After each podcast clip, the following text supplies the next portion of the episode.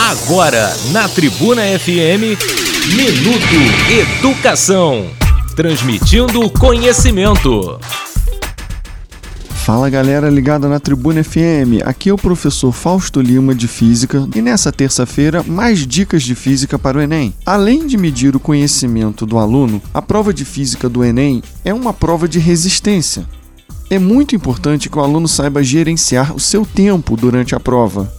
Em muitas questões de física, para chegar na resposta, o aluno precisa executar operações matemáticas complicadas de multiplicação e divisão que acabam tomando muito tempo. Para tentar minimizar esse problema, preste muita atenção ao enunciado da questão. Se a questão estiver pedindo uma resposta aproximada, significa que você pode aproximar os valores antes de realizar as operações matemáticas, o que pode reduzir muito o tempo de resolução das questões. Procure observar também as opções de resposta. Em muitos casos, os valores apresentados são bem diferentes, o que te permite muitas vezes chegar à resposta sem mesmo precisar realizar todas as operações matemáticas.